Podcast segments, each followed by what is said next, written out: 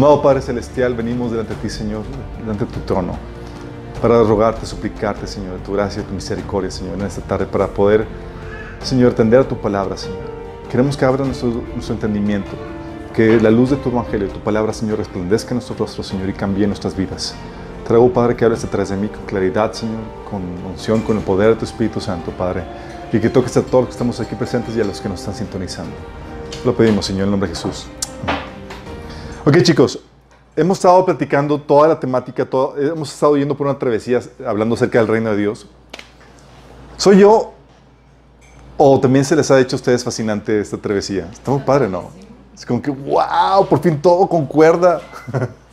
Ahora sé qué onda, cuál es la agenda de Dios, por qué estamos aquí, cuál es nuestra función, cuál es la agenda de Dios en todo eh, su, plan eh, general.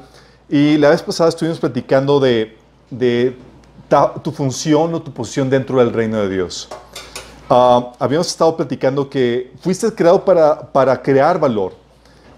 Dios te hizo para, porque hay una necesidad y hay un beneficio que depende de ti suplirlo, ¿se acuerdan? O sea, tienes una contribución única. Hay una función dentro del reino de Dios que está diseñada para ti que ocupes. ¿Se acuerdan que habíamos platicado eso? Y en, ese proceso para descubrir la, el propósito de Dios, cuál es tu ubicación, cuál es tu posición dentro del reino de Dios, habíamos platicado que uno de los criterios para discernir eso es tu diseño. Tú fuiste diseñado para poder cumplir ese propósito. Entonces tu diseño te va a delatar cuál es tu función y cuál es tu posición en el reino. ¿A qué me refiero? A que tus dones, tus habilidades, tus talentos están diseñados para encajar en una función en particular dentro del reino de Dios. ¿Se acuerdan? Eh, y habíamos platicado que, oye, si tengo envidia de que la otra persona tiene más talentos, o es más guapo, o es esto, el otro, te va a bloquear ese discernimiento para entender cuál es el propósito de Dios para tu vida. También habíamos platicado que un otro elemento para discernir tu, ubicación, tu posición dentro del reino de Dios, era eh, entender las responsabilidades naturales que Dios te ha dado. Si hay responsabilidades por tu sexo o por tu posición, que revelan tu propósito sin necesidad de mucho revelación o, o sin mucha indagación. Oye, soy hombre, hay un propósito general que encaja para todos los varones. Oye, soy esposo, soy padre de familia, hay ya propósitos revelados para ti, de acuerdo a tu función, de acuerdo a tu posición que se te ha sido dado por, eh, en la vida. ¿sí? También habíamos platicado que otro elemento para discernir tu propósito es discernir los tiempos, los discernir los tiempos, que eso te ayuda a descubrir el propósito. ¿Por qué? Porque durante el día hay diferentes eh, propósitos que, realizas, o sea, no solamente somos personas de, un de una sola tarea, de una sola función, hay diferentes funciones que realizamos durante el día como empresario, padre familia, esposo.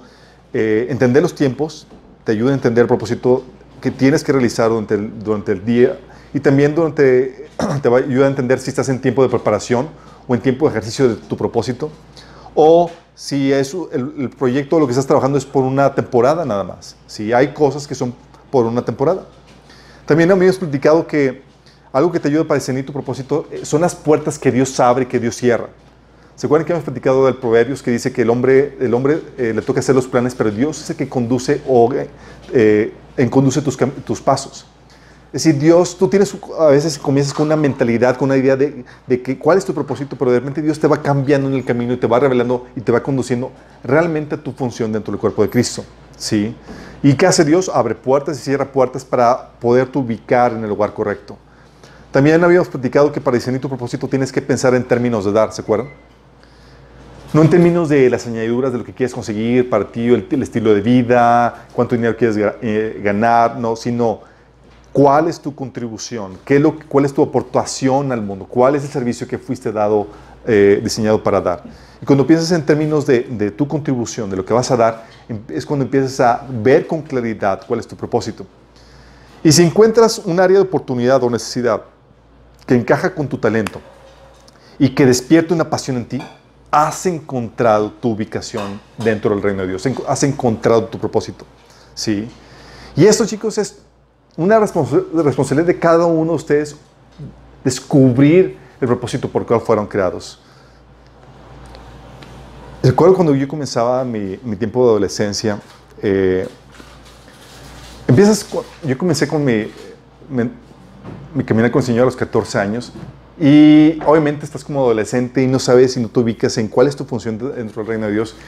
Pero sabes que Dios tiene un propósito para ti, tiene un llamado para ti. Y como les he platicado anteriormente, eh, Dios tiene una, Dios tenía una, eh, yo tenía una mucha inquietud con respecto a, que el Señor me revelara cuál era el propósito de Dios para mi vida. Pero simplemente nomás no, no llegaba al inicio. Pero me juntaba con amigos que eran muy visionarios. Ellos sabían y, y soñaban y tenían su propósito. Recuerdo un amigo me decía, no, es que Dios ya me dijo cuál es mi propósito, voy a ser eh, director de un emporio de medios de comunicación para extender el reino. Y todo. Así, no, o sea, bien acá, bien. Sí. Y recuerdo que tenía un amigo en la, universidad que era, él estudiaba, era cristiano, estudiaba política y estudiaba estudios internacionales. Entonces estábamos y, trabajábamos mucho en las asociaciones en las, asociaciones en las cuales estábamos. Recuerdo que llegaba conmigo a la escuela y decía, oye, y soñé esto, y, y en sus sueños era que trabajamos los dos en la política en lugares de prominencia, con los altos puestos y con magnates, y que eh, trabajamos juntos para bloquear y, impedir el surgimiento del anticristo y cosas por sus sueños se quedan, ¿no? Yo, wow. Hoy te emociona pensar que Dios te está llamando para algo, algo similar, ¿no? Entonces yo no recuerdo que me, que me quedaba pensando, dije, wow, Señor, será. Entonces recuerdo, le platicaba a, otro, a un amigo de que, oye, esto, esto es lo que está soñando, este, este, este hermano y, no sé, que a lo mejor Dios está revelándole su propósito, nuestro propósito. Y recuerdo este amigo me decía, sí, fíjate que yo creo que Dios tiene un propósito aún todavía más grande para mí. Yo, wow, yo, para mí, ¿qué más grande? Digo, estabas hablando de cosas cada portentosas, majestuosas y, y, y teníamos sueños de grandeza, sí, aspiramos a Teníamos sueños de grandeza, pero grandeza mal, encausada, chicos. ¿A cuántos de ustedes no les llegó palabra profética que sí, el Señor te da profeta de las naciones o eh, líder de líderes o Señor te, va, te, ve, en un gran ministerio con mucha gente y viajando internacionalmente y toda la cosa? ¡Wow! Sí. Pero puras añadiduras, ¿sí? No enfocándote realmente en la tarea. Y luego el Señor me, me tuvo que enseñar algo muy crucial en todo esto. Que Dios no mide la grandeza como el ser humano la mide. Tú te encuentras en varios pasajes en la Biblia en cómo Dios choca con el paradigma humano en cuanto a la grandeza. Por ejemplo, tienes en, en Lucas 16, 15, Jesús diciendo a los fariseos, diciendo, vosotros sois los que os justificáis a vosotros mismos delante de los hombres. Mas Dios conoce vuestros corazones, porque para lo que los hombres tienen por sublime, delante de Dios es abominación. O sea, lo que para el hombre es grandioso, sublime, Dios es guacal de perro.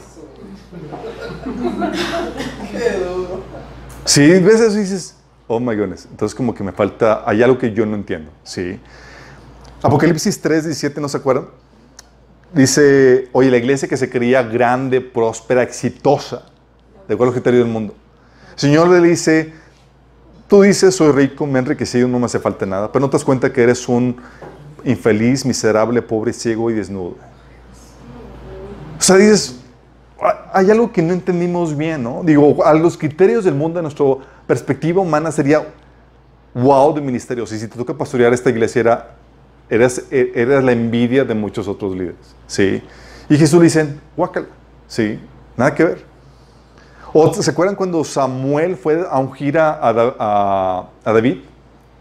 Desfilan todos los hermanos de David más grandes, más guapos, más fuertes, más dadotes. Y en el versículo 6 al 7 de 1 Samuel 16 dice, cuando llegaron a Samuel se fijó en Eliab y pensó, sin duda, este es el ungido del Señor. Sin duda. De hecho, ¿se acuerdan cuál, cuál era el perfil de, de Saúl? Cuando lo ungieron, el, rey anterior, era, muy guapo. era el más alto y el más guapo de todo Israel. Imagínense. Sí. Y ahora, si tú eres guapo, tranquilo, no es para que te, te desanimes ante eso. Dios, todavía te puedo utilizar el Señor. ¿Pero Saúl lo escogió Dios o lo escogió el pueblo? Lo escogió eh, Dios por presión del pueblo, por, para cumplir un breche del pueblo.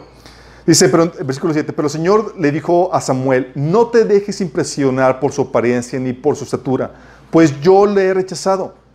La gente se fija en apariencias, pero yo me fijo en el corazón. Fíjate cuán, eh, el diagnóstico de Dios dice, el hombre juzga de acuerdo a las apariencias. ¿Y yo qué? De acuerdo con eso. La grandeza de Dios, qué buen café.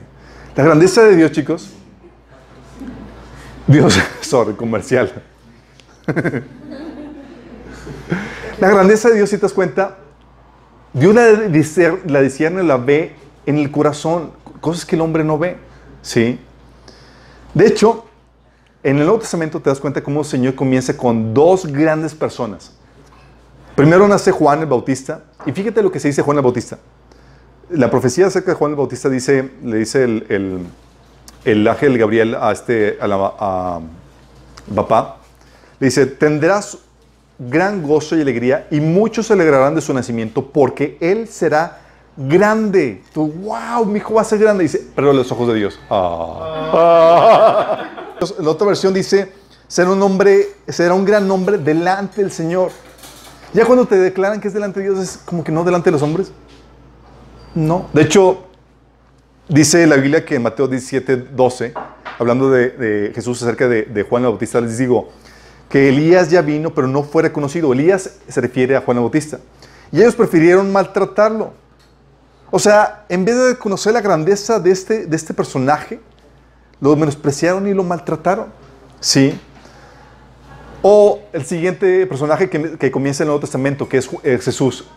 De Jesús también se habla la Biblia, habla la Biblia que iba a ser, obviamente, era esperarse un gran hombre. Dice en Lucas 1, 31 al 32, dice, concebirás y darás a luz un hijo y le pondrás por nombre Jesús y él será muy grande y lo llamarán Hijo del Altísimo.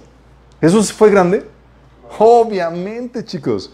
Sí, la nueva versión internacional dice que él será un gran hombre y lo llamarán Hijo del Altísimo. Pero igual que Juan, el- Bautista, ¿tú crees que la gente reconoció la grandeza de Jesús? No, de hecho dice Jesús, pero os digo, hablando de Juan Bautista, que Elías ya vino, pero no, no fue reconocido y ellos prefirieron maltratarlo. De la misma manera también harán sufrir al Hijo del Hombre. O sea, no lo reconocieron, no lo apreciaron. Isaías 53, 3 dice acerca de Jesús, que fue despreciado y desechado entre los hombres. Fíjate, el personaje más importante de la historia, por los hombres que fue, despreciado y desechado. ¿Te imaginas? Señor, tu oración de que, Señor, yo que soy un gran hombre. Señor, ¿estás listo? Se, despreciado, desechado entre los hombres, varón de dolores, experimentado en quebranto, y como que escondimos él el rostro, fue menospreciado y no le estimamos. El hombre más valioso, más grandioso de toda la historia, despreciado y no estimado por la gente. Uh, sí. Y es que cuando yo estaba con eso de descubrimiento, el propósito y demás, que es un punto muy crucial en cuando comienzas en tu andar con Cristo. Obviamente nosotros tenemos deseos de grandeza. Dios puso el deseo de grandeza. Dice, dice Pablo en, Romanos 2, 7 que los que buscan gloria, honra y inmortalidad, eh, persistiendo sin hacer el bien. Busque- bus- buscamos grandeza, sí. Pero el problema no es que busques la grandeza, el problema es que buscamos la grandeza en el lugar incorrecto, en el mundo, en el tiempo presente, sí. Y cuando, cuando dices, oye, ¿cuál es mi propósito? ¿Será un propósito grande? ¿Mi, función dentro del reino de Dios será algo grande, algo glorioso?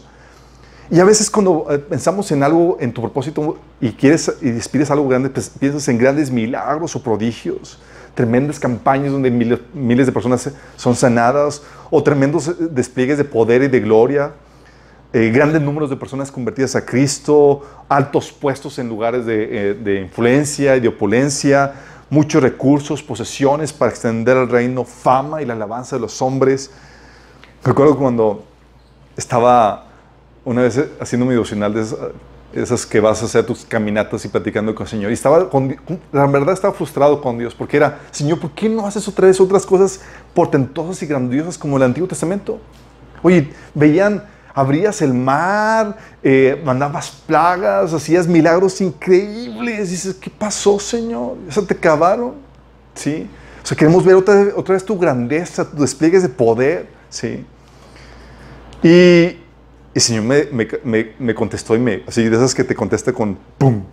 Te golpea así como... Porque el Señor me, me empezó a recordar que estaba orando de eso y el Señor me dice, ¿quieres, quieres, quieres despliegue de grandeza y de poder? Y yo sí, pide por amor. Y yo, ¿what? O sea, ¿qué tiene que ver eso con, con actos de grandeza? Y dice, pide amor. Porque el mayor acto, la el acto más grandioso, más poderoso en la historia de la humanidad fue un acto de amor, ¿sí? En la cruz por nosotros. El acto más grande, más poderoso en el, todo el universo fue un acto de humillación por amor. Dices, voy, un acto de humillación. Así cuando te contestas al Señor, dices, así como que la- el desánimo de, de- de lo que esperabas y a la cruda realidad de cómo Dios opera, de que es eso, ¿sí? De- Filipe- eh, Filipenses 2, del 6 al, al 8, te menciona, dice que aunque era Dios, no consideró ser igual a Dios como, eh, que fuera algo a lo cual aferrarse. En cambio, renunció a sus privilegios divinos, adoptó la humilde posición de un esclavo y nació como un ser humano. Cuando apareció en forma de hombre, se humilló a sí mismo en obediencia a Dios y murió en cruz como morían los criminales. Estás hablando que este fue el mayor acto, chicos. Y no fue un grandioso despliegue de poder, de abri- no abrió el mar rojo, es un acto de humillación por amor, en obediencia a Dios. ¿Te imaginas? Sí, pero no viene en el empaquete en el cual tú estás esperando. Tú esperas de como que algo que te puedas presumir tu, tu despliegues de poder y de gloria y aquí es humillación, desprecio y demás. Sí. El hombre más importante del Antiguo Testamento. Él es algo que ya, hemos platicado. Más grande y no hizo ninguna proeza, no hizo milagros, no dividió el mar rojo, no fue, y fue el hombre más importante. Está hablando de Juan el Bautista. Jesús dijo acerca de él en Lucas 7, 28. Les digo que entre los mortales no ha habido nadie más grande que Juan. Y sin embargo, el más pequeño en el reino de Dios es más grande que él. Fíjate, dice que hasta ese momento, dentro de todos los mortales que ha habido en la tierra, Juan el Bautista era el más grande. Y dime tú, ¿qué hizo Juan el Bautista? ¿Mandó plagas? ¿Hizo milagros? Pero le tocó servir en persona a Jesús. Sí. Fue eh, el único que le tocó servirle a él. Dice, Pero, pero también fue usado para preparar los corazones para que la gente recibiera a Jesús, ¿no? fue usado para preparar el camino a Jesús. Le tocó servirlo en persona. Sí. Y, esto te lo comento porque el descubrimiento de tu propósito te puede llevar a descubrir que a los ojos del mundo tu propósito, tu función puede ser algo menospreciable. Ah, pues me tocó esto. Ah, sí. Y muchos menosprecian su propósito porque no tienen la grandeza que el mundo te enseña a esperar.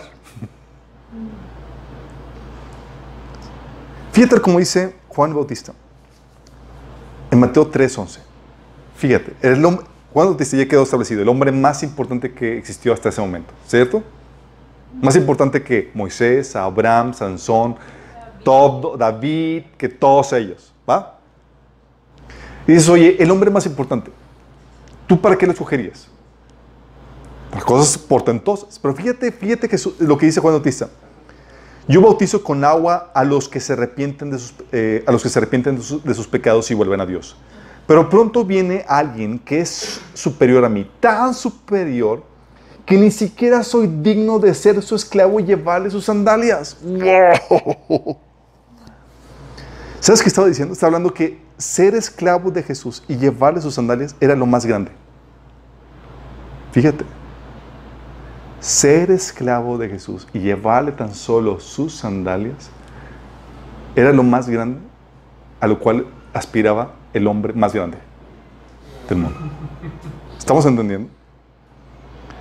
Por encima de ser emperador o de ser milagros, los más grandes milagros, o ser grandes faenas para su gloria, llevar las sandalias de Jesús como su esclavo. ¿Te das cuenta cómo cambia nuestro chip? Porque a lo que nosotros creemos que es grandeza, algo sublime, algo portentoso, para Dios es despreciable. Por eso le decía Jesús a la gente que lo escuchaba en Lucas 12, 21, así le sucede a la gente que acumula riqueza para sí mismo, en vez de ser rico delante de Dios. Sí. O en 1 Corintios 13, del 1 al 3, como ya hemos dicho, que haces cosas grandiosas y demás, pero ante Dios no eres nada. Nada. Sí. ¿Por qué, chicos? ¿Sabes en qué consiste la grandeza de Dios? Te digo. Esto te va a ahorrar años de darte topes con la pared. La grandeza de Dios no consiste, chicos, y quiero que pongan mucha atención a esto. La grandeza de Dios no consiste en lo que haces. de eso. No consiste en lo que haces, sino en la persona para que lo haces. En la actitud con lo que lo haces y en el costo con lo que lo haces. ¿A qué me refiero con eso? Te lo repito, la grandeza delante de Dios consiste en la persona para quien lo haces. Si no lo haces por Dios, para Dios, para servir a Dios, lo más grande que tú puedas hacer en esta vida es nada. Vale más ser un esclavo que lleva las sandalias de Jesús que un gran emperador o un hacedor de grandes proezas. Fíjate. La actitud con lo que lo haces. Si no lo haces por amor, como te enseña Corintios 13, no sirve de nada. Y el costo con lo que, lo haces. Hay humillación, hay desprecio, dificultad en hacerlo. Tiene mayor mérito. No importa qué, qué tan insignificante sea a los ojos del mundo lo que se te ha encomendado ser. Porque lo haces para Dios, sirviéndolo con amor, sacrificando la vanagloria de esta vida que el mundo ofrece y buscando la gloria para Dios, en eso hay grandeza. Por ejemplo, tú sabes que Pablo da ordenanzas para los esclavos en Efesios capítulo 6 del 5 al 7, Colosenses 3 del 22 al 24, 1 Pedro 2, 18. Se dan ordenanzas a los esclavos, ¿cierto? ¿Te imaginas que tú dices, oye, mi aspiración es ser un gran esclavo? o encuentras que tu propósito en el contexto en el que estabas es ahorita cumplir con tu función de esclavo.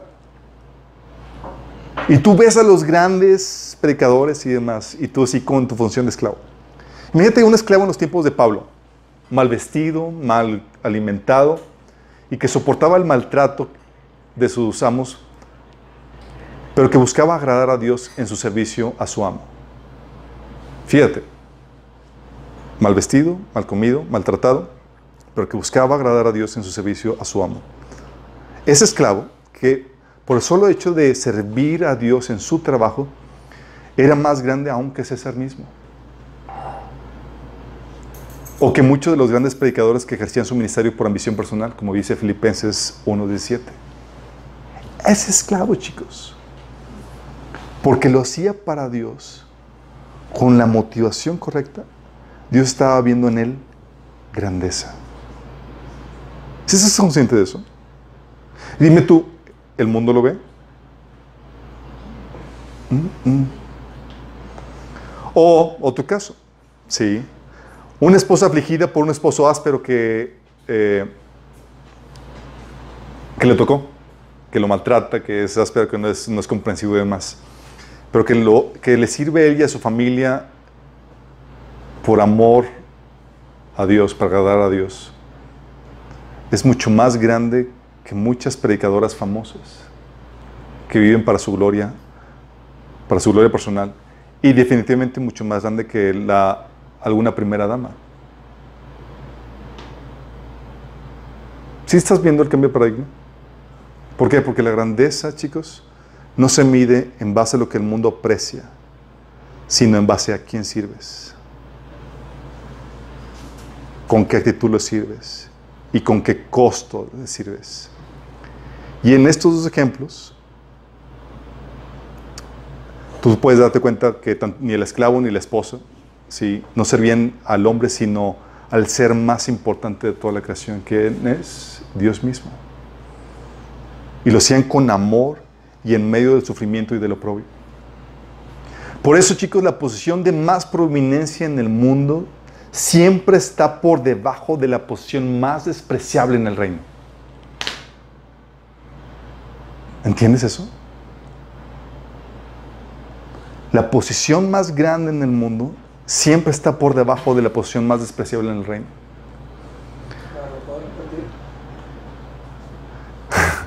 La, la posición más pro- de más prominencia en el mundo siempre está por debajo de la posición más despreciable en el reino. Aún en la posición más despreciable en el reino, chicos, por hacerlo para Dios, viene acompañado de honra. Y no honra de ser humano. ¿Han visto los memes que dice eh, que es eh, broma nivel Dios? O, piensan- o cosas que dicen nivel Dios. ¿Por qué, ¿Por qué le ponen nivel Dios? Porque es top de lo top. Sí, no hay cosa más grande. Imagínate la promesa de Jesús. Dice,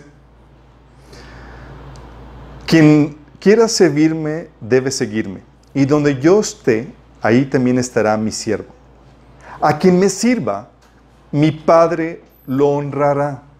¿Quién te va a honrar? ¿Y quién es su Padre? Dios. Ahora nada más imagínate cómo honra Dios, no un ser humano, limitado, no un presidente. No, estamos hablando de el Dios de toda la creación. ¿Te imagi- ¿Puedes imaginar la honra que conlleva eso? Nada más por servirlo a Él, hacer cosas para Él. Sí, eso viene en Juan 2, 12, 26. Ahí donde Dios te ha puesto a servir, eso es, lo, es lo maravilloso de esto, que ahí donde Dios te ha puesto a servir, aún en la posición más insignificante para el mundo, lo puedes convertir, esa posición insignificante para el mundo, la puedes convertir en la más grande si tan solo tu servicio lo haces para Dios, por amor a Él, buscando su gloria y pagando el sacrificio que te sea implicado. ¿Estás entendiendo?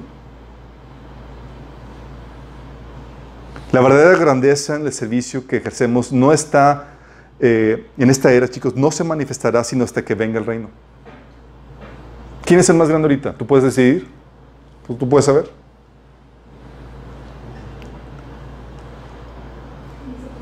¿El que está frente, el que predica? ¿El que está atrás?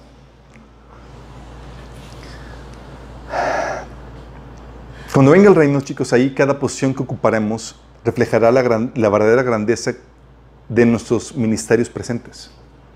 Sí. Ahí no será una grandeza escondida, sino una manifiesta. Ahorita no sabemos. Sí. Porque no sabemos realmente para quién están trabajando cada persona. Dice Apocalipsis 3:12, hablando de la grandeza. Dice, a todos los que salgan vencedores, les haré columna en el templo de mi Dios y nunca tendrán que salir de ahí. Yo cuando leí este pasaje yo decía, ¿qué rollo? O sea, te va a convertir en columna y imagínate, y ahí todo parado sin... No me, no me imaginaba que... ¿Es en serio? Después entendí que ¿cuál es el templo de Dios? El templo de Dios es el cuerpo de Cristo, es el- la comunidad de redimidos en donde Dios va, entre, entre los cuales Dios va a habitar en persona. Y cuando te habla de que va a ser columna, te, va a ser, te, te está hablando de que te va a ser un personaje principal, una persona de autoridad, una pro- persona de prominencia dentro de su cuerpo. Alguien clave ahí, sí. 1 Corintios 4, 5 dice, así que no juzguen a nadie antes de tiempo, es decir, antes de que el Señor vuelva. ¿Por qué, chicos? Porque tú puedes ahorita, tú puedes ahorita pensar en esta persona es de las más grandes. Pero tú sabes realmente la motivación con lo que lo hace. Porque si lo hace para con la motivación de ambición personal o de vanagloria, o sea, por su gloria personal, él va a ser de los últimos. Y las personas que menospreciamos, que lo hacían por amor a Dios, con un genuino amor y deseo de servirlo y de glorificarlo, aún en la posición más despreciable, se van a convertir en los más grandes. Por eso Pablo dice, 1 Corintios 4, 5, así que no juzguen a nadie antes de tiempo, es decir, antes de que el Señor vuelva, pues Él sacará a la luz nuestros secretos más oscuros y revelará nuestras intenciones más íntimas. Entonces Dios le dará a cada uno el reconocimiento que le corresponda. Puh, ¿Te das cuenta? Por eso, chicos, esto te lo comento porque tú puedes ver, a, ver, a lo mejor ves la función que te tocó hacer o que estás escribiendo y dices, ay, entonces me tocó hacer esto. Y la puedes menospreciar, ¿sí? Pero la problemática es que si tú menosprecias tu función en el reino, denota que tú no tienes la mirada en las cosas de Dios, sino en las cosas de los hombres. ¿Te ¿Te acuerdas de la reprensión de, Jesús contra Pedro? Que le dice, Señor, usted no te contesta. Que Jesús dice, apártate de mí, Satanás, porque no tienes, no pones la mirada en las, en las cosas de Dios, sino en la de los hombres. ¿Por qué? Porque estás buscando la gloria de este mundo y no la de Dios. Y en base a eso estás defini- definiendo qué es grande y qué, es, qué no es grande. ¿Con quién te, con quién te codeas va, va a definir la grandeza? No, la grandeza va a definirse para quién lo haces, con qué actitud lo haces y qué sacrificio, qué sacrificio tienes que pagar para hacerlo. Y el que no estás consciente de la importancia y trascendencia de tu aportación, ni a quién le sirves, eso va a denotar, eso eh, denota esa, inco- esa, esa inconsciencia de, la importancia o trascendencia de tu, de tu aportación. Cuando tú menosprecias eh, tu aportación, pierdes de vista a quién estás sirviendo. Fíjate ahorita. Te dices, oye, a ti tocó cargarle las sandalias a Jesús. Y tú, ay, ¿really? Porque ese hay, ese menospreciar tu función, lo único que notas es no sabes a quién estás sirviendo. No sabes para quién hace las cosas. Y es aquí donde quiero citarles una canción que me acordé cuando estaba escribiendo esto. Es una canción que muchos de ustedes la conocen, que se llama El Payaso. ¿Alguien lo acuerda? De Marcos Vidal, del álbum Nada Especial. Se lo voy a leer, ¿sí? Porque si se las canto, nomás, ahí va a haber, puede haber interferencia en la transmisión, ¿ok? Se puede cortar. Una pretribulación. Fíjate lo que dice. Era capaz de hacer un niño eh, reír sin parar. Tenía coherencias tan geniales, solo él era capaz. La cara pintada de colores y en la mano un violín, que sonaba más o menos, pero hacía reír. Y el caso es que en el fondo era un infeliz. Le parecía ridículo pintarse la nariz. Lucía mucho más un salto mortal, y él quería ser equilibrista y oír sobre la pista ovaciones en vez de tanto reír. Nunca supo asumir su posición sin darse cuenta que hacía feliz a tantos en su papel de cenicienta. Que si un día faltase en el circo, llegaría a su fin, que nunca sería el mismo sin su violín. Pero él seguía empeñado en ser infeliz. Se veía tan ridículo pintada la nariz. Soñaba todavía con el trapecio. Pretendía ser equilibrista y oír sobre la pista ovaciones en vez de tanto reír. Fue una mañana blanca invernal tras el, ensayo, no pudo resistirlo más y se subió al travesaño. Y al verse en la multitud, sintió subirle el vértigo hasta la nuez. Y no habían puesto mallas la última vez. Apenas sintió nada cuando cayó. El domador que regresaba fue el primero que lo vio. Logró salvar la vida y un mes más tarde le dijeron, todo ha terminado, el circo, el circo ha mm, cerrado, ya no venían niños a la función. Hoy vive retirado en algún lugar, en las afueras, eh, pegado día y noche a su silla de ruedas. Parece que ha sido, eh, parece que ha terminado aceptándose por fin, que incluso algunas veces toca el violín. Diez niños le visitan y le hacen feliz. Cuando le ve llegar a lo lejos, se pinta la la nariz.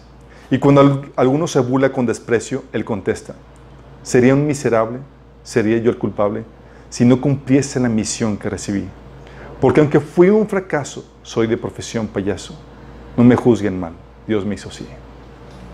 ¿Sí se, se, ubican, chicos? Menospreció, su, posición.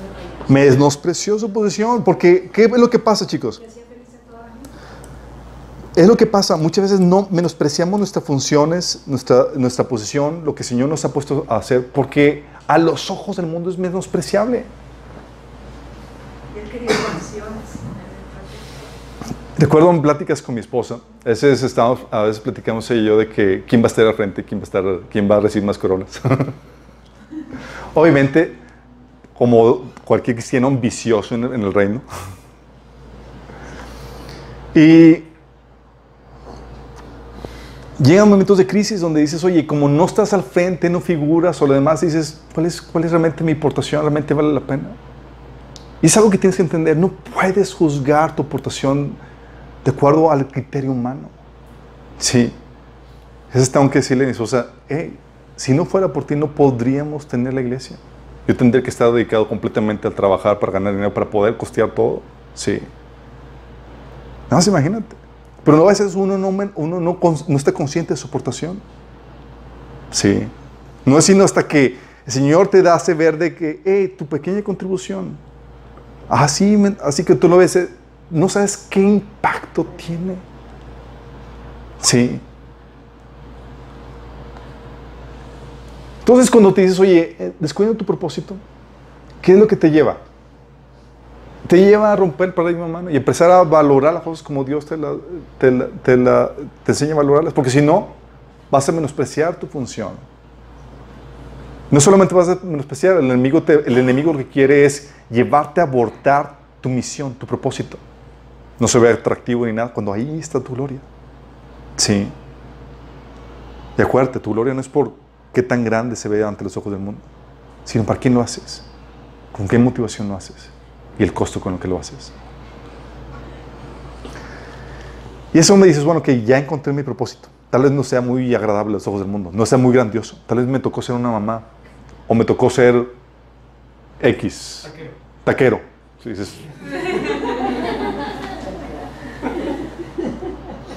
Pero encontrar tu propósito es una cosa, chicos.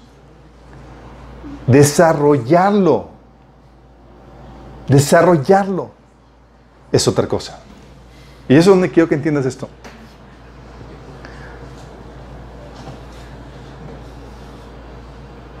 Tú puedes encontrar ya la función dentro del reino, chicos, pero aún encontrando tu función dentro del reino, tú puedes ser de tu área, del área que te tocó servir, tu posición dentro del reino, tú puedes hacerla grandiosa, tú puedes desarrollar todo su potencial. Y con eso de que desarrolles el área, no me estoy, de- el área de tu llamado, tu función que tocó hacer dentro del reino, no me refiero que te vuelques por completo a conquistar el mundo olvidando tu responsabilidad sacerdotal. Recuerda, no fuiste llamado a vivir como el mundo, sino que tienes una responsabilidad de representarlo y mantener, de manifestar el reino de tal forma que hagas atractivo el mensaje que se nos ha encomendado anunciar en este tiempo, antes de que el reino regrese. Tú no, no puedes decir como que, ah, voy a ser como un gran empresario y olvidarte de tu responsabilidad sacerdotal. Olvídate eso, es mostrando el equilibrio porque tenemos una responsabilidad sacerdotal, que es apoyar el mensaje que eso nos ha dado. Y eso es donde quiero que, ay- ayudarte a entender qué onda con la misión y la visión. ¿Han visto, han tomado algún curso de liderazgo acerca de eso? Cuando se habla de la misión, se habla de la función, la tarea que se te ha encomendado a realizar en esta vida. Es esa tarea, ese trabajo que, que- que se te ha asignado dentro del reino de Dios. Y una vez que lo encuentras, es el comienzo. Sí. La visión, chicos, aunque puede ser aquel trabajo que aspiras a realizar, si aún no lo realizas, cuando ya encuentras tu misión, cuando ya la estás ejerciendo, cuando ya estás realizando tu trabajo asignado, la visión es la visualización del potencial que puedes desarrollar para Dios en esa, en esa área. Lo que puedes lograr hacer ahí, lo que puedes desarrollar en esa área, en esa función que se te ha asignado. Esto le- lo que hace es que le pone intención y dirección al, trabajo que se te ha asignado. Muchos, por ejemplo, se quedan mochos en sus llamados y no llegan a realizar todo su potencial porque no tienen visión o no visualizan nada. Nada más están ahí haciendo trabajo sin una visión de lo que pueden lograr hacer. Y tú puedes hacer tu trabajo sin pena ni gloria. O puedes tener una visión que te lleve a desarrollar eso a niveles no imaginados. ¿Sabes? Esta visión, chicos, es tan crucial que es lo que determina, lo que hace que se distinga entre cristianos y cristianos. Dices, oye, ¿cuál es la diferencia entre un cristiano y otro cristiano? Ah, es que uno tuvo visión y otro no. Y eso no te lo estoy inventando. Esto viene en 2 de Pedro capítulo 1. Fíjate, te lo voy a leer. Dice, Pedro, en vista de todo esto, esfuércense lo máximo para, para responder a las promesas de Dios, complementando su fe con una abundante provisión de excelencia moral. La excelencia moral con conocimiento, el conocimiento con control propio, el control propio con perseverancia, la perseverancia con sumisión a Dios y la sumisión a Dios con afecto fra- fraternal y el afecto fraternal con amor por, por todos. Cuanto más crezcan de esta manera, más productivos y útiles serán en el conocimiento de nuestro Señor Jesucristo. Pero los que no lleguen a desarrollarse de esta forma, fíjate, los que no llegan a desarrollarse de esta forma son cortos de vista o ciegos. Es decir, les faltó visión. Son cortos de vista o ciegos y olvidan que fueron limpiados sus pecados. Así que, amados hermanos, esfuércense para, por comprobar si realmente forman parte de los que Dios ha llamado y elegido. Hagan estas cosas y nunca caerán. Fíjate cómo en la problemática que dice, dice, dice Pedro, es que los que no se desarrollan en su andar cristiano, los que no cumplen su ministerio, su propósito, la razón es que son cortos de vista o ciegos. Es decir, no tienen visión en su vida. Qué fuerte, ¿no? Qué fuerte. Porque tú puedes, es la visión, chicos, lo que es la, es la visualización del potencial que puedes desarrollar en, en- la tarea que se te ha encomendado, lo que puedes llegar a hacer en esa función que Dios te ha dado. Oye, es- estás como estudiante, tu propósito en ese tiempo es ahorita como estudiante. Hay, sabes tú que hay de estudiantes a estudiantes. sí sabes, ¿verdad? Dices, ¿de qué depende? De la visión que la persona tenga y lo que aspire a alcanzar en esa tarea. Oye, hay estudiantes maletones, ¿sabes? De los que hacen mal su trabajo, faltan a clases, reprueban materias y como que medio ahí están, sí. Hay estudiantes promedio que cumplen sus responsabilidades estudiantes de forma así como que promedio, sí. Está también el estudiante destacado, el estudiante que, eh, oye, saca los mejores promedios, eh, es completamente dedicado al estudio, aspira a ser de los, de los mejores académicamente. Y el estudiante que va más allá, el estudiante que no solamente está abocado al estudio, sino que también actividades extracurriculares porque que busca adquirir experiencia, eh, actividades que demanden, eh, eh, que demanden de sus talentos para desarrollarlos, sacrifica descansos salidas con sus amigos para avanzar a proyectos o metas autoimpuestas. Estudiantes que van más allá, chicos. Una madre. Oye, mi función es descubrir que mi, propósito ahorita en esta, en esta etapa de mi vida es ser madre. ¿Sí sabes que de acuerdo a tu visión tú puedes ser, hay de madres en madres? Sí.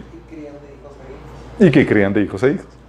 Oye, ¿les ha tocado que dices, hay madres que dices, son bien descuidadas, no sabes cómo los hijos todavía, cómo, le- cómo sobreviven, en serio?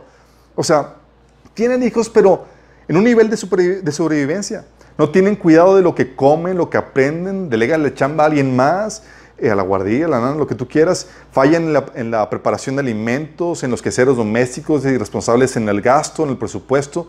Y su enfoque es pasársela bien con sus amigas son, o negocios que no deberían ser su prioridad. ¿Les ha tocado? Mucho, mucho. Están en su función. decimos, ¿Tienes hijos? Sí. Oye, ya por la posición que tienes de madre, ya sabes cuál es tu propósito en esta vida. No hay que buscarle mucho. ¿Sí?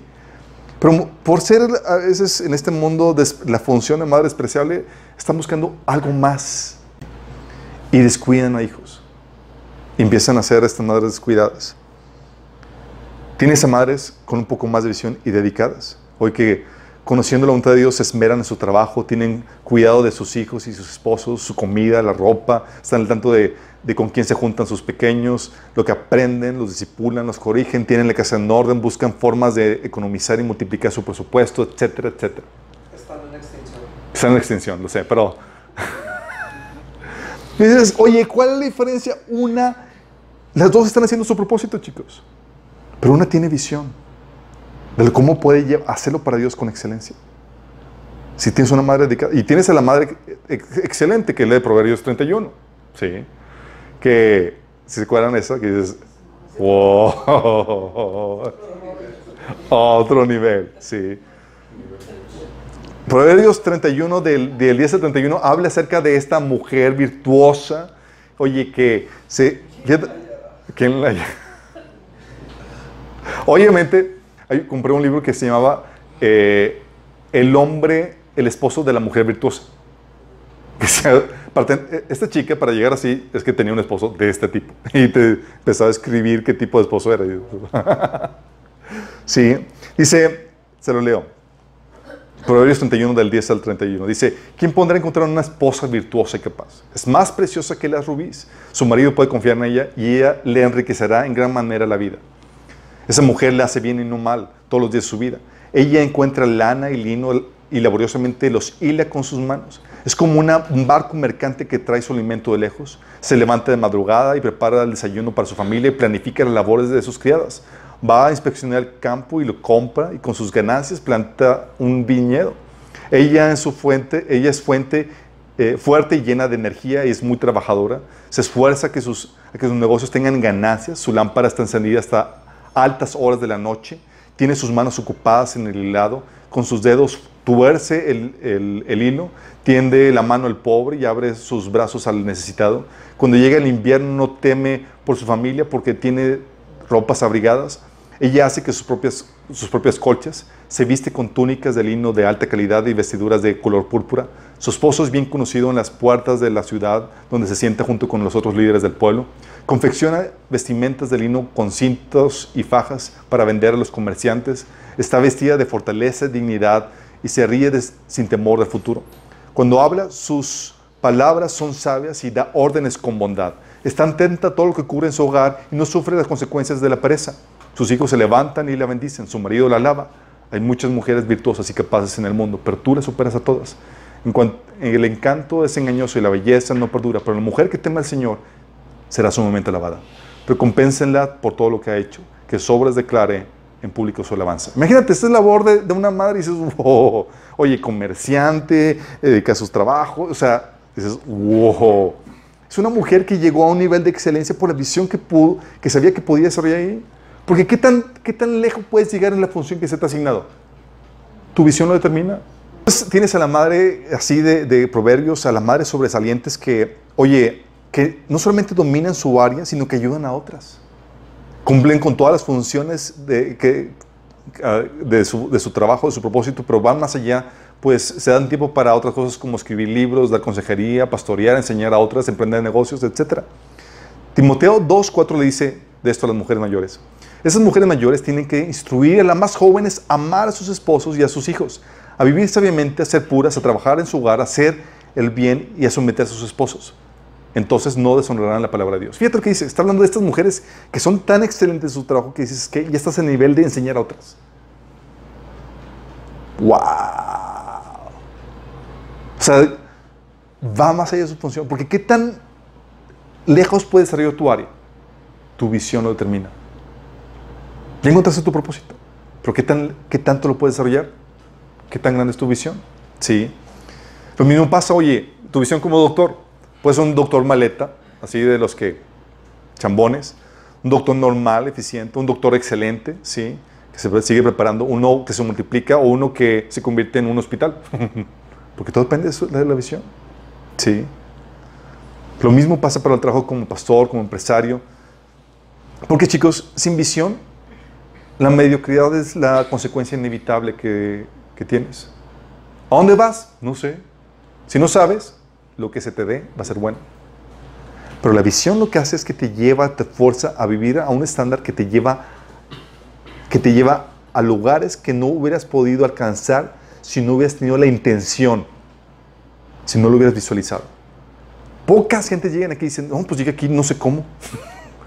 Realmente lo visualizaron. Sí. Y para eso, no solamente requiere la visión, sino plan de acción. El plan de acción es la estrategia para lograr lo, lo que has visualizado. ¿Qué pasos tienes que hacer para, realizar, llevar a- para llevar a cabo el potencial que has visualizado en tu área? Escribir la estrategia. Oye, Dios me ha llamado para ser pastor. Perfecto. ¿Y estás haciéndolo? No. ¿Tú no lo estás haciendo? ¿Qué estrategias debes implementar para alcanzar eso? Ya lo estás ejerciendo. ¿Cuál es la visión que tienes como pastor? ¿Qué, qué quieres alcanzar? ¿Cuál es la estrategia, el plan de acción, el orden de pasos, la, la calendarización de ese plan de trabajo, el darle seguimiento y el persistir hasta alcanzarlo? ¿Se acuerdan Pedro que te decía, oye, ponle a tu conocimiento control propio, a tu dominio propio, a tu, a tu dominio propio perseverancia? ¿Por qué? Porque sin eso no vas a lograr nada. Sí. Y eso, chicos, este plan de acción implica pagar un precio. Y es aquí donde quiero explicarte qué onda con el costo de la plenitud de tu propósito. Si todas las personas que dicen, ¿sabes qué? Yo quiero no solamente encontrar mi propósito, quiero cumplir mi propósito y llevarlo a toda su plenitud. Todo lo que Dios visualizó que pueda alcanzar, quiero alcanzarlo, sin quedarme con nada. Si yo quiero ser de esos. Nada más recuerda, ¿eh? De toda una nación que nació con un propósito glorioso para ellos, solamente dos lo lograron. Sí, dos. se dicen, se calculan que eran entre uno y dos millones. Pero bueno, puedes haber encontrado tu propósito, puedes haber encontrado tu función en el reino y tu propósito, pero llevarlo a la plenitud, a todo su potencial, chicos, esa es otra cosa.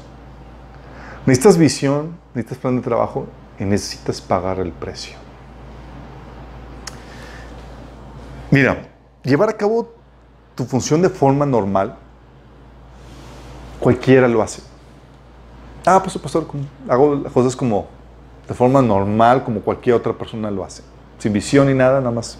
Aquí me la voy campechaneando. Pero llevarlo a todo su potencial, sí, híjole. Hay que pagar el precio. Si ya de por sí, chicos, hay un precio que tienes que pagar como cristiano, no sé si sabías. si hay un precio que tienes que pagar como cristiano. Desde la entrada se te habla de que hay un precio. Porque una persona normal, chicos, solo lidia, por ejemplo, con sus responsabilidades normales del trabajo o su casa y puede utilizar sus demás tiempos para descansar, vacacionar, tener un hobby, trabajar más para ganar más dinero. Pero tú como cristiano, no. ¿Sí sabías? El cristiano, además de, sus responsabilidades de persona normal, tiene que apartar tiempo. ¿Para qué? Tiempo para que podría usar para ganar más dinero, para descansar o para hacer otras cosas. Tiene que apartar tiempo para cumplir otras obligaciones como la de estar a solas con Dios, congregarse, disipularse, servir el cuerpo. Además de estar dispuesto a sufrir oprobio, posesión del mundo por su fe.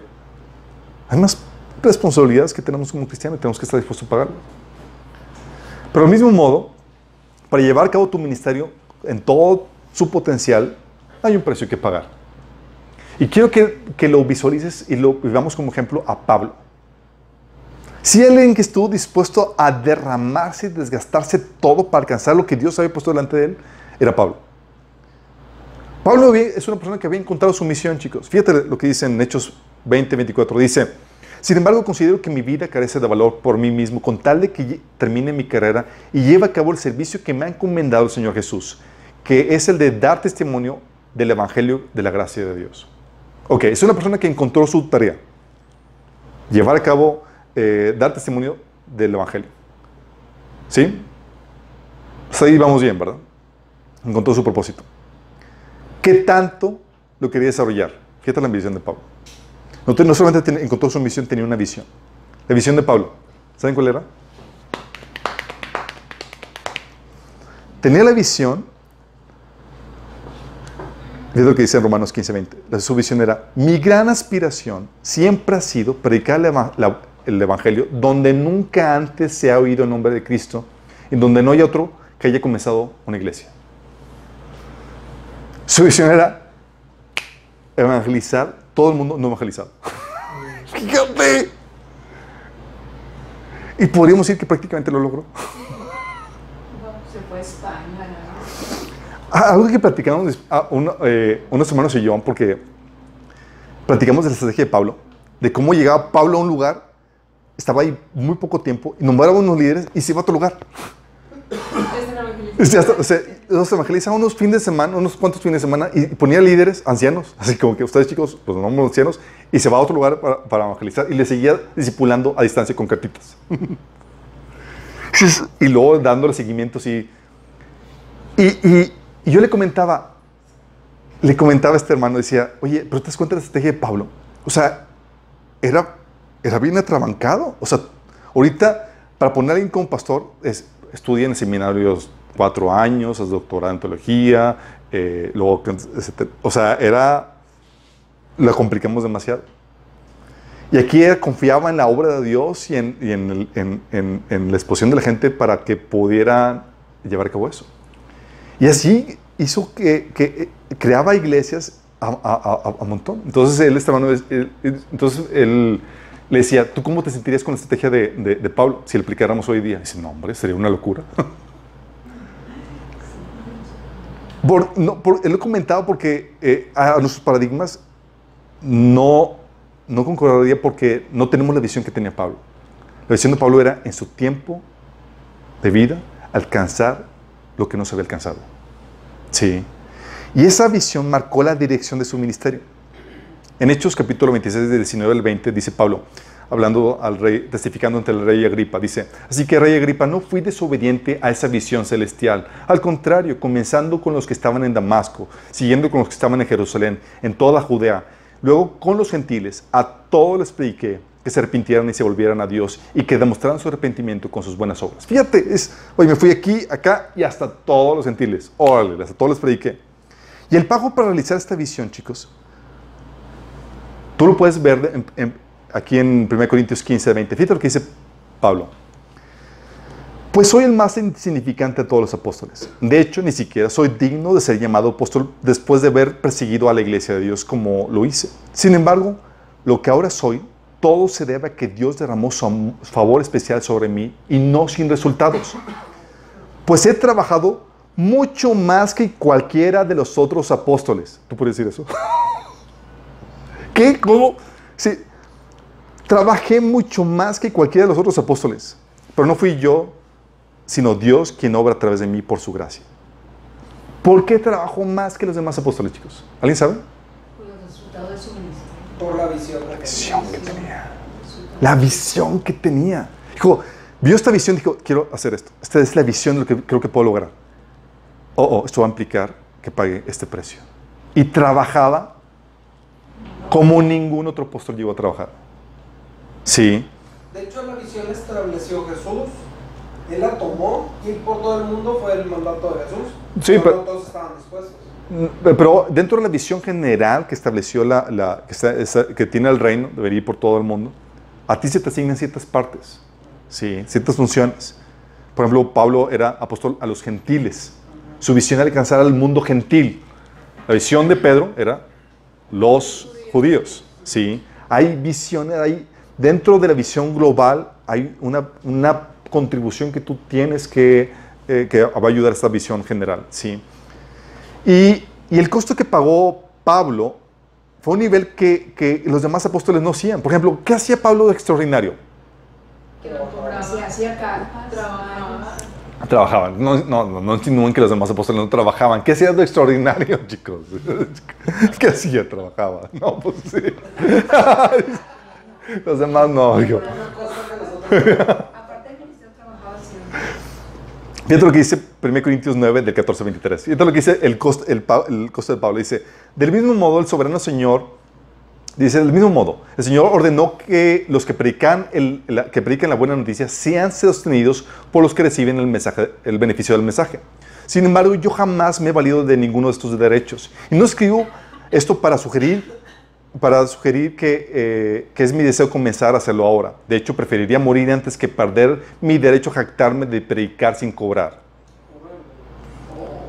Sin embargo, predicar la buena noticia no es algo del que pueda jactarme. Estoy obligado a hacerlo. Qué terrible sería para mí si no predicara la buena noticia. Si lo hiciera por mi propia iniciativa, merecería que me paguen. Pero no tengo opción, porque Dios me ha encomendado este deber sagrado. ¿Cuál es entonces mi paga? Es la oportunidad de predicar la buena noticia sin cobrarle a nadie. Por esa razón, nunca reclamo mis derechos cuando predico la buena noticia. A pesar de que soy un hombre libre y sin amo, me he hecho esclavo de todos para llevar a muchos a Cristo. Cuando estaba con los judíos, vivía como judío para llevar a los judíos a Cristo. Cuando estaba con los que siguen la ley judía, yo también vivía bajo esa ley.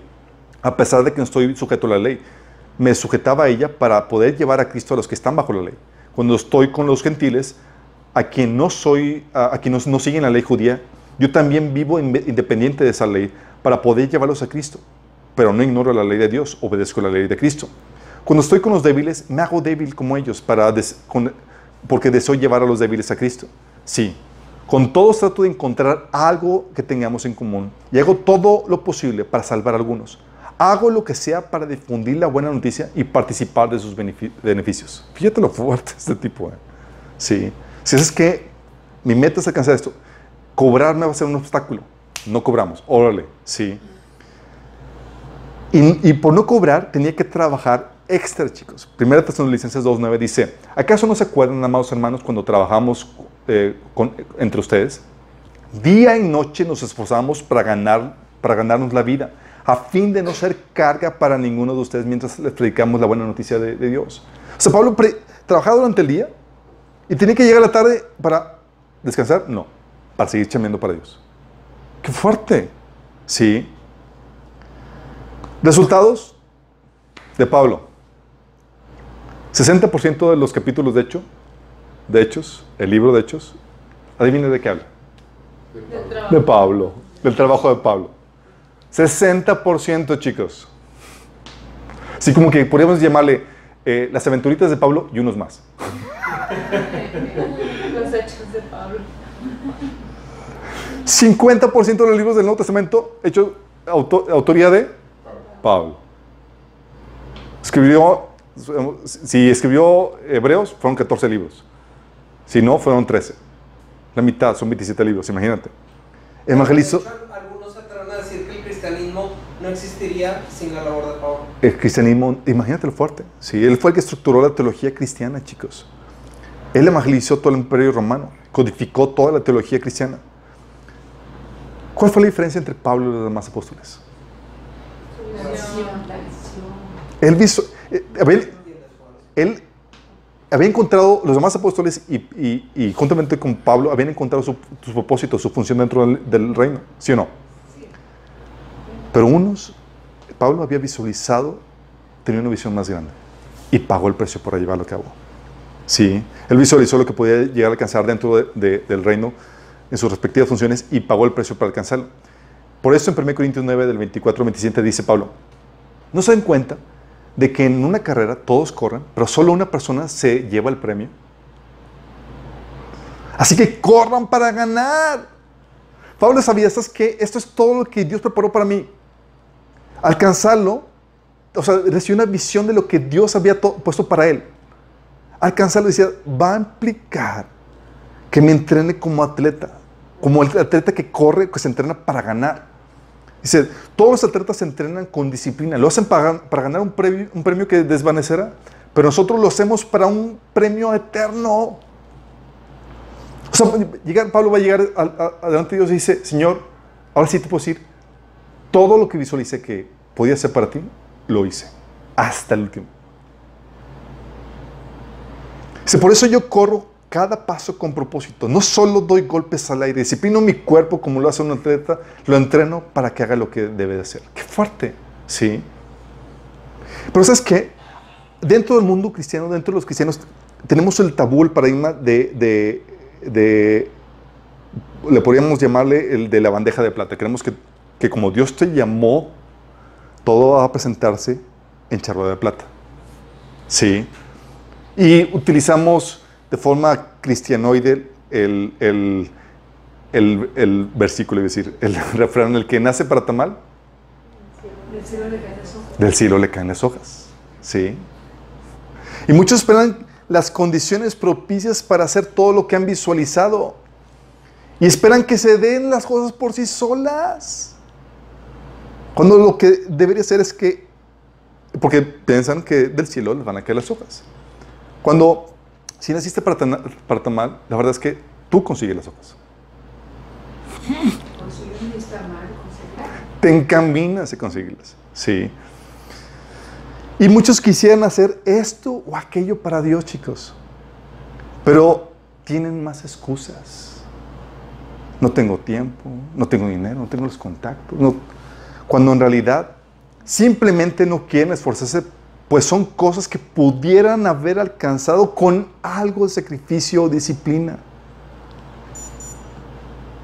Si tan solo pagaran algo de sacrificio, lo podrían alcanzar. O piensan que no es necesario pagar ningún precio, que solo se van a dar las cosas.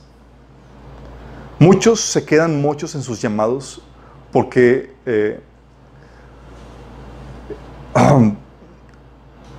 Porque eh, fuera del precio de sus responsabilidades normales, nunca hicieron nada más, chicos. Oye, y hago mis responsabilidades normales, pero nada más. Sí. Cuando sabes que, en muchos de los casos, en la mayoría de los casos, con un pequeño esfuerzo más, podrías alcanzar enormidades. Hay un libro que se llama Slide Age, la, pequeña, la ligera ventaja, que te habla de con, cómo pequeños hábitos te pueden llevar a hacer cosas impresionantes, pequeños cambios. Hay personas que en sus llamados, chicos, se encontraron sus llamados, no van a alcanzar a, llevar a cabo todo su propósito, no lo van a llevar a su plenitud porque les faltó disciplinarse en sus horarios, optimizar el uso de su tiempo. A veces va a implicar que tengas que dormir un poco menos, ya sea desvelarte un poco más o desmañanarte un poquito más. O va a implicar que, persistas en ciertos hábitos. O que sufres algunas incomodidades o cansancio. O que te tengas que abstener de algunas cosas. O que tengas que sacrificar tiempos de descanso, esparcimiento, distracción. O que tengas que sacrificar deseos o anhelos presentes. O decirle no a reuniones o socialitos. Obviamente sin dejar de congregarte. O no pasar tanto tiempo con, la familia como quisieras. Por allá ya acabó esto. O sacrificar cierta ganancia económica. O puede requerir disposición a hacer el ridículo, a sacrificar tu reputación y disposición a sufrir algo de oprobio. O va a requerir posiblemente mostrar un poco más de valentía. O tal vez simplemente facebookear menos y leer un poco más de libros. Sí. Es decir, tú puedes llevar a cabo tu labor, así como los apóstoles. Todos llevan en su trabajo, se esforzaban de forma promedio o tú puedes esforzar como Pablo lo hacía. Hacerlo de forma manera extraordinaria. Y lo siento, chicos, lo siento, lo siento. Pero no hay propósitos gloriosos a precios de oferta. No hay. Todas las, todas las cosas gloriosas que tú ves en el Antiguo Cemento de personajes y demás, ninguna se alcanzó a precio de oferta. Sorry. Por eso, chicos, lo que hace tu visión es que te ayuda a ponerte estándares, estándares a tus impuestos, pero requeridos para alcanzar dicha visión que Dios te ha dado. La optimización de tiempo en tu vida, por ejemplo, recuerdo, en mi vida estudiante tenía, la verdad es que ahora veo cómo el Señor trabajaba, vuelto atrás y veo cómo el Señor está trabajando en mi vida, porque me ponía el deseo de participar y hacer cuanta cosa podía de estudiante. Pero eso requería de mí una optimización de tiempo brutal, así impresionante. ¿Sabes lo que tenía que hacer? Yo tenía que, como no tenía dinero para una agenda, hacía mis agendas. Así en, Word, así hacía mis tablitas y ponía todo, la mandaba a imprimir y toda la cosa. Y era así súper rígido con, para poder optimizar todo. Tenía que estudiar la Biblia, hacer tareas, participar en asociaciones, eh, dirigir ciertos proyectos y demás. Al tal punto que incluso tenía que cortar así pláticas más porque ya, tocaba esto, aquello. Sí. Un ejemplo que les daba, eh, que les he platicado es como a veces me tenía que ir a la biblioteca, al lugar más recóndito para, y refundirme ahí para avanzar el proyecto, a cosas que tenía que hacer, para que nadie me quitara el tiempo. Y aún así llegaban amigos. Yo, Chuy, ¿dónde estabas? Estaba buscando. Y yo, no, ya me encontraron. Sí. Porque tenías que, tenía que tomar medidas para poder avanzar en eso. Sí. O como agente. Tenía, como cuando comencé como agente de seguros, Dios me puso de, así, tenía la visión de llevar a cabo el proyecto que ahora, en el cual ahora tenemos de seguro.com desde el inicio. Pero eso implicaba hacer cosas que, que eran diferentes a los demás agentes. Yo tenía que empezar a trabajar una persona, en hacer una persona moral, en ver cuestiones de notario, empezó en cuestiones de la página y demás, al mismo tiempo que se acaba adelante mi, eh, mi chamba. Y no tenía tiempo. ¿Sabes qué tenía que hacer? desde que me despertaba, tenía que estar prospectando y haciendo llamadas mientras que iba en el carro. Si muchas de mis, citas con prospectos y demás eran en el carro. Si no lo hagan, mejor que tengan manos libres. Pero eran, a ese punto, no podía desaprovechar ni un solo minuto porque no tenía tiempo. Sí. ¿Por qué? Porque lo que conquistes, chicos, va a depender del precio que pagues. Les leí el pasaje. ¿sí? de, cómo Pablo te enseña que debes de correr para ganar. Filipenses 3 del 13 al 14 te dice Pablo, más bien una cosa hago, olvidando lo que queda atrás y esforzándome por alcanzar lo que está por delante, sigo avanzando hacia la meta para ganar el premio que Dios ofrece mediante su llamamiento celestial en Cristo Jesús. Fíjate, si tú ves una persona apasionada por su visión, por lo que Dios le había puesto a hacer, era Pablo. Era, me olvido de atrás y no dejo de correr a la meta para alcanzar todo lo que Dios ha puesto en mí. Y esa es mi preocupación, chicos. ¿Tú estás alcanzando todo? ¿O estás en el, en el punto chambó? Sí. Hay un precio que pagar para alcanzar todo. Y no, Dios no te va a quitar ese precio. Ese precio, chicos, trae con ello una honra. El sacrificio, tu lucha que pagas, se va a convertir en tu honra. Wow, estuve dispuesto a pagar el precio. Y eso merece una honra. ¿Quieres una honra? ¿Quieres la honra de David? Te va a dar tu Goliat. Ah. Sí, ay no. Sorry, te va a dar tu Goliat. Sí. Y para darte tu gigante tienes que pasar exitosamente el desierto. sí. Y dices, y si te das cuenta, son precios que, que lo impone tu visión.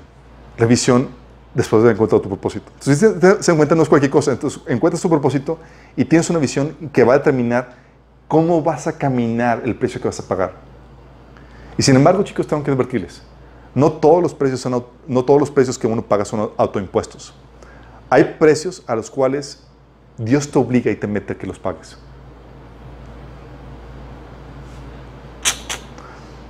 Si hay costos que uno paga voluntariamente por la visión que Dios te ha dado, pero sin embargo hay otros costos en los que uno se, fue, se ve obligado a pagar por, solamente para poder salir de la situación en la que uno está. La situación de prueba que en la cual Dios te, te mete. Hay batallas, chicos, en las cuales no son escogidas por nosotros, pero obligadas por las circunstancias que Dios permite en nuestras vidas. Oye, hay esposas lidiando con el abusivo de su esposo o odioso de su esposo, o el esposo que está en ciertos vicios. Y a ella su única aspiración es salir victoriosa en esa situación. sí. O a personas que pasan abusos físicos o sexuales por medios familiares. O personas que... ¿o ¿Te acuerdas de la persecución de Saúl contra David? En esa situación David no estaba así como que, ah, mi visión era con que salga de esta vivo. Sí. Hay incluso a veces donde estás en, eh, tienes la posición de tu familia, gente de trabajo, así como, como, como José. José no estaba así como que a mi visión, estaba sus hermanos en oposición y su gente con la cual se, eh, eh, en su trabajo que estaban opuestos con él. Y lo único que, que Dios te pone en esas situaciones es con que la pases. Sí. Hay personas que están por situaciones de accidentes que tienen que entrar en un proceso de rehabilitaciones muy fuertes. Y su única meta es salir adelante, poder vencer eso. O problemas que están en adic- en adicciones, con que salgan. O personas que, que ex- que experimentan la, muerte de familiares, como el caso de una, de una hermana que se le murió su esposo y sus dos hijos. Sí, dices, wow. Con el solo hecho de pasar esas pruebas victoriosamente. Sí. ¿Sabes lo que hace Dios? Desata tu propósito. Sí. Hay personas que su única, su esta- ahorita su, lo que, su visión es sobrellevar o sobrevivir la depresión que están viviendo. O vencer ciertos defectos físicos o ciertas circunstancias precarias. Y son situaciones en las que no tienes opción. Porque hay precios en los cuales Dios no te, Dios no te, no te da la opción. Les he platicado el, el asunto cuando estaba en la universidad. O sea, me tocó un papá que no me daba na- nada de dinero. Todos mis amigos iban a pasear y demás. Yo estaba ahí en casa porque no había con qué. Y Dios me ha puesto, le, tenía la, la, el- la encomienda por parte de Dios de, de escribir un libro.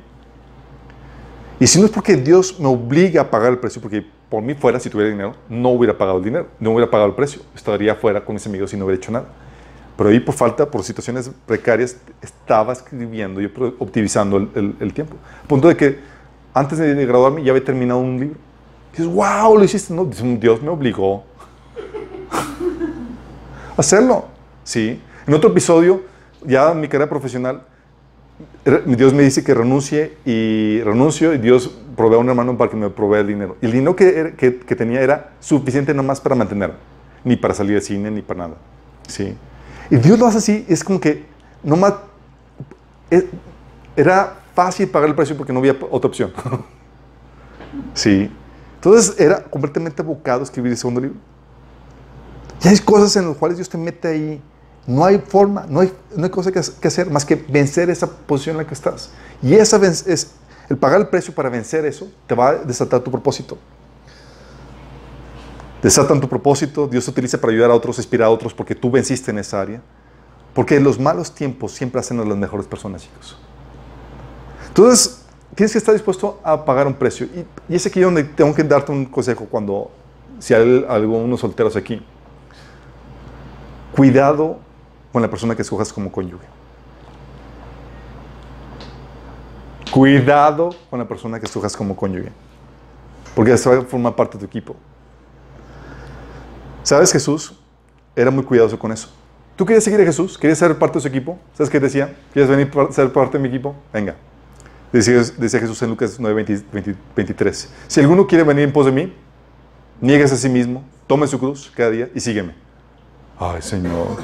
Sorry, chicos. Ese es el precio que yo pago y si quieres seguirme, lo pagas juntamente conmigo.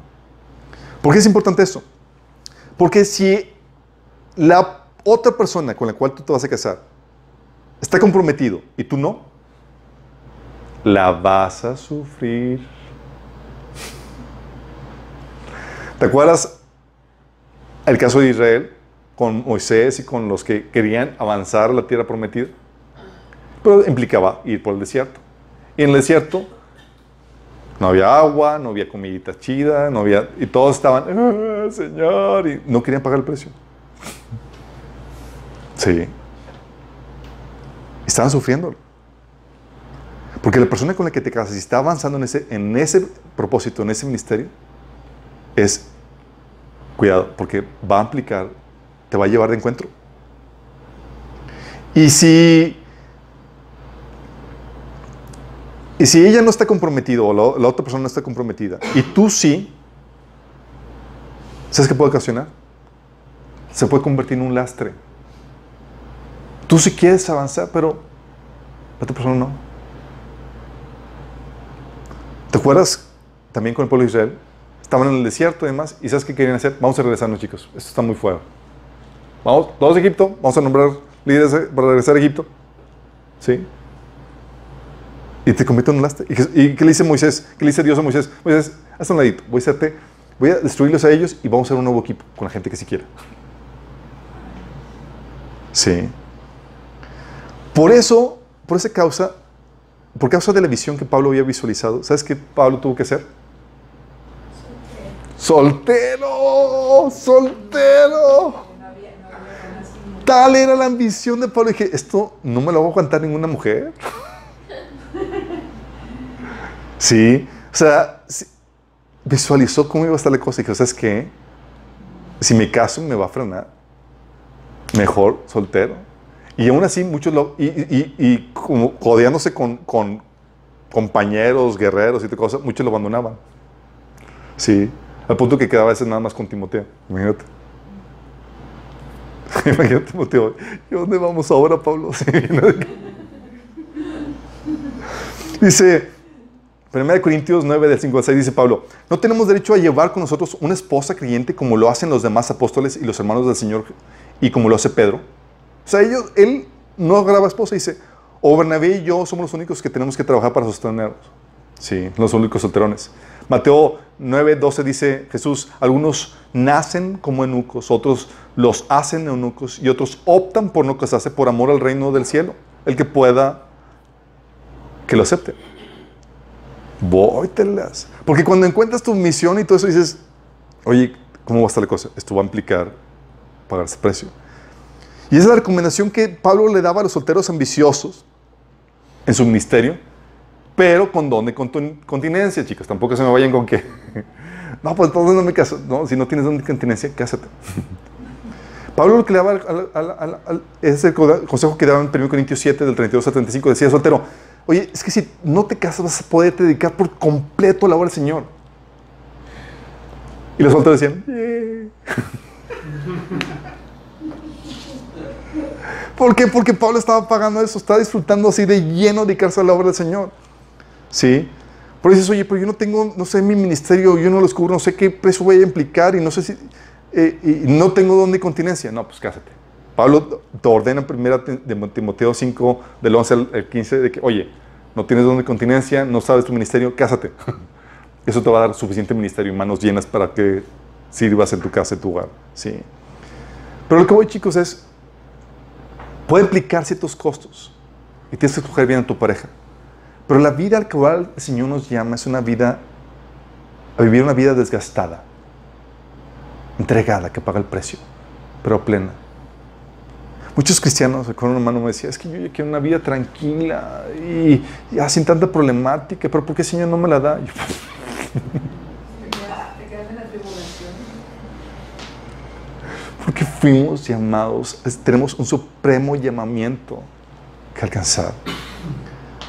La realización, chicos, la plenitud, la satisfacción de cumplir tu propósito no viene fácil. Y es para los grandes. Solo muy pocos pueden llegar al final de los días y decir, hice la obra de Dios. Todo lo que Dios me puso a hacer, lo hice. Mi oración es que tú te- puedes ser los que dicen, he terminado tu obra, Señor. Muchos prefieren vidas fáciles, pero mediocres, que vivir vidas desgastadas, pero plenas. Que tu oración sea, Señor, que pueda alcanzar todo mi potencial, que pueda cumplir eh, potencial todo mi llamado. La meta es morir vacío, chicos, sin que haya nada que te haya faltado realizar. Como dice Pablo, 2 Timoteo 4:6. En cuanto a mí, mi vida ya fue derramada como ofrenda a Dios. Se acerca el tiempo de mi muerte.